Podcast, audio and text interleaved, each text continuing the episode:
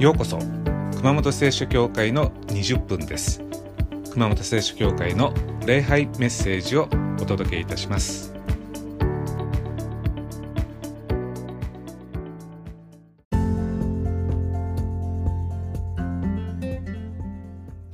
はいこんにちは、えー、ずいぶん寒くなってきました、えー、今日はですね、えー、幼稚園で70人以上のですね園児さんたちにクリスマス礼拝でクリスマスのお話をしてきました。え皆様のクリスマスはいかがでしょうか？えさて今日も聖書をお読みしたいと思います。マタイによる福音書の7章の13節から14節狭い門から入りなさい。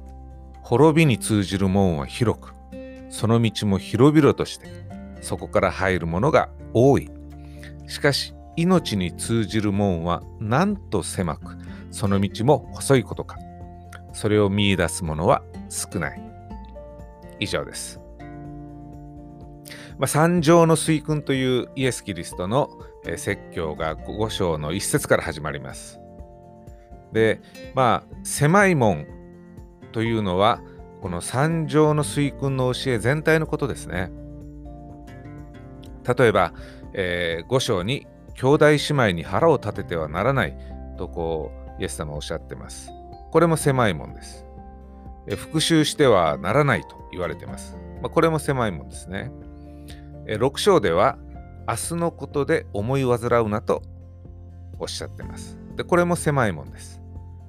で、7章では人を裁くなと言われてます。で、これも狭いもんです。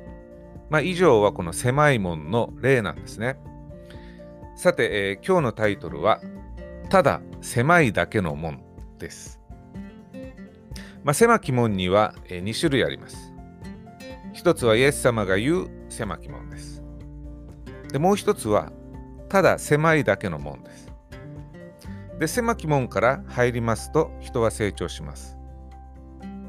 でも、ただ狭いだけの門から入ると人の人は考え方や心が狭くなるだけです。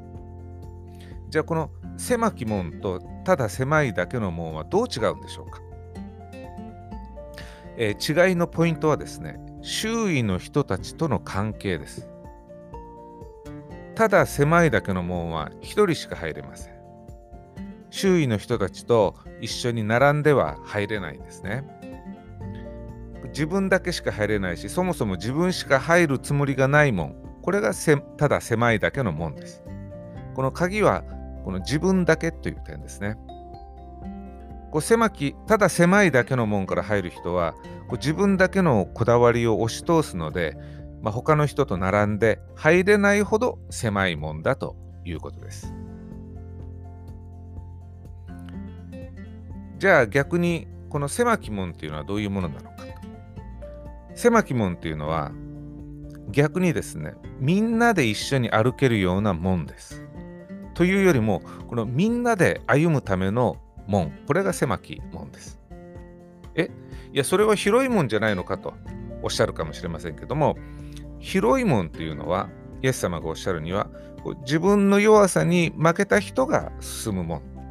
あるいはこの努力のいらないこの成長のいらない誰でも簡単に入れる門が広き門です。まあ人間の差がというのは悲しいことにこの広き門かあるいはただ狭いだけの門に自然と足が向いてしまうんですね。片やこの狭き門の方は、え難易度が高いのです。さて皆さん世の中には、え不満の多い人と少ない人はどっちが多いか。それは不満の多い人が多いです。ですから不平不満は広き門です。で逆にこの不満を口にしないというのは狭き門です。イエス様は言います。狭き門から入りなさい。つまり、不平を言わずに感謝していきなさいということです。世の中には、おおらかな人とおおらかじゃない人、どっちが多いか。それはおおらかじゃない人が多いでしょう。これも広き門です。だからイエス様は言います。狭き門から入りなさい。つまり、おおらかでありなさいということです。じゃあ過ぎたことを忘れる人とこうずるずる引きずってしまう人っていうのはどっちが多いでしょうか？まあ引きずる人が多いでしょう。これも広き門です。イエス様言います。狭き門から入りなさい。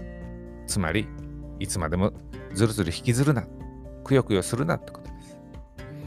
イエス様はいい意味での少数派になれと、このようにおっしゃってるんですね。これが狭き門から入れという言葉の意味です。えー、フランスにアンドレ・ジードっていう、えー、ノーベル文学賞を取った作家がいます。で、この人が書いた有名な、えー、著作がですね、狭き門という小説です。まあ、この小説は、えー、悲しい恋愛物語なんですね。まあ、あるところに、えー、2人の男女が、えー、相思相愛だったと。で、この女性のアリサの方はですね、信仰心が強すぎてとても難しい人だった。で、えー、アリサは聖書の中の神の国とその義をまず第一に求めなさいというイエス様の言葉がですね、頭から離れないわけです。どうしよう自分は神の国を第一にすべきか、それとも恋愛を第一にすべきか。もうアリサにとってはですね、どっちか一つしかなかったんですね。こっちを取ればあっちが立たぬと、あっちを取ればこっちが立たぬと。アリサは物事を白か黒かにしか考えることができませんでした。アリサにとって神の国を第一にする生き方っていうのはまあ狭いもんだったわけですけれどもまあこういうアリサの狭い考え方によってこう最初は仲が良かった2人でしたけれどもアリサの方がですね徐々にこう相手から距離を取り始めるわけです。まあ、相手の男性はえジェロームという人でした。まあ、ジェロームからしたらですね、まあ、アリサが理解できないわけですね。え、なんでこんな仲いいのにアリサは離れていくのかと。こうアリサが自分のことが好きだっていうのはこう伝わるのに、アリサの行動は逆なんですね。まあ、ジェロームはこう、散々じらされます。こう、その気があるとこう、アリサは見せて、ジェロームが近づくと、逆にこう拒否をしてしまうう、まあ、そういうことが続きます。まあ、そして物語は、えー、展開していくんですけれども、まあ、結局アリサは、えー、衰弱して死んでしまいます。で、アリサの死後にですね、ジェロームはアリサの日記を見つけます。そしてその日記を読むんですね。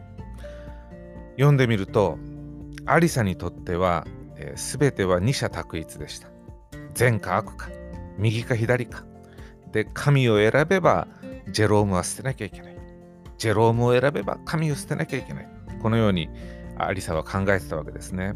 まあ、そのことが日記に赤裸にこう記されていた。まあ、アリサにとっては、この2つのことが両立しないわけです。恋愛か信仰か、結婚か信仰か、仕事か信仰か、家族か信仰か。二者択一なんですね、すべてが。アリサは日記にこう書いていました。神様に向かう道は狭い。二人並んでは歩けない。神様にあ、アリサにとって神様への道は、信仰の道はめちゃくちゃ狭かったんですね。まあ、修道院に行くわけではないから、まあ、ジェロームと幸せな家庭を築きながら神様に奉仕してもよかったのに、まあ、アリサにはこうでなきゃいけないという強いこだわりがありました。ですから、こう誰が説得しようとしてもですね、耳を貸さなかったんですね。アリサが入った門はただ狭いだけの門でした。アリサは言いました。神様に向かう道は狭い。二人並んでは歩けない。でも本当の狭き門というのは神様に向かって人々と共に歩む道です。神様に向かうとき、人と共に歩めないような門は狭い門では、狭き門ではありません。一人しか歩けない門っていうのはただ狭いだけの門です。神に向かう道というのは同時に人と共に歩む道でもあります。兄弟姉妹たちと周りの人たちと共に歩いていけるからこそ狭き門です。じゃあこの人々との交わりを目指す門はなぜ狭き門なのかそれは自己中心じゃ入れないからです私利私欲を捨てなきゃいけないからです。自分のエゴを乗り越えなきゃいけないからです。狭き門を通るとき私たちは自分が門に合わせなきゃいけません。身をかがめる、腰をかがめる、身を細める、斜めになるとかお腹を引っ込めるとかですね。まず自分が変わらないと狭き門には入れません。自分の欲望のままだと入れません。どっかこう自分を抑えたり、成長しないと入れないんですね。でも、ただ狭いだけの門は自分が変わらなくても入れます。周りが自分に合わせればいいんだというのがただ狭いだけの門です。こう自分を現実に合わせようとしないで現実を自分に合わせようとするのがただ狭いだけの門に入る人です。もう絶対妥協しないんだと。自分の信念を押し通すんだと。ただ狭いだけの門っていうのは頑固でも入れます。自分を抑えなくてもいいわけです。自己中心でもいいわけです。でも狭き門は逆です。狭き門は自己中心だと入れません。謙虚が、謙虚さが必要です。まあ日本のあの茶道の茶室の入り口は狭いんですね。身をかがめて、こう、身を細めて入らないと入れない。イエス様が言う狭き門というのはまさにそのようなもんです。まあ普通狭き門から入るという聖書の言葉を読みますとこう視野も心も狭くして生きるイメージがあります。でも逆です。狭き門っていうのは視野が広くないと見つけることができません。考え方を広く持って先入観なしに物事を見ないと狭き門は見つかりません。そして、えー、自分だけのことではなくてこう全体の幸せのこと周りの人の利益も考える人が通れるのが狭き門です。ですからえ、狭き門から入るためには心が広くなければいけません。小さいことばっかり気になっていたら狭き門に入れません。視野と心が大きくなればなるほど入っていく門っていうのは狭くなります。さあそういうわけで皆さん私たち信仰を持ったら狭くなってはいけません。信仰を持って自分の考え方が狭くなったとか心が狭くなったとかという場合はそれはただ狭いだけのもんです。信仰を持ったらイエス様のように心も考え方も広くなりましょう。これが狭き門です。もっと寛容に、もっとおおらかに、もっと親切に、もっと自由に、もっと大きなことを考え、もっと新しいことにチャレンジしましょう。もっと好奇心を持ってもっと感謝しもっと喜びもっと笑いましょうそしてもっと人生を楽しみましょうでこういう生き方ができる人は少ないんです。だから狭き門なのです。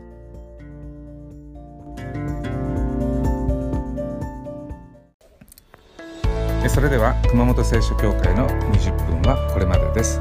ご視聴ありがとうございました。また来週。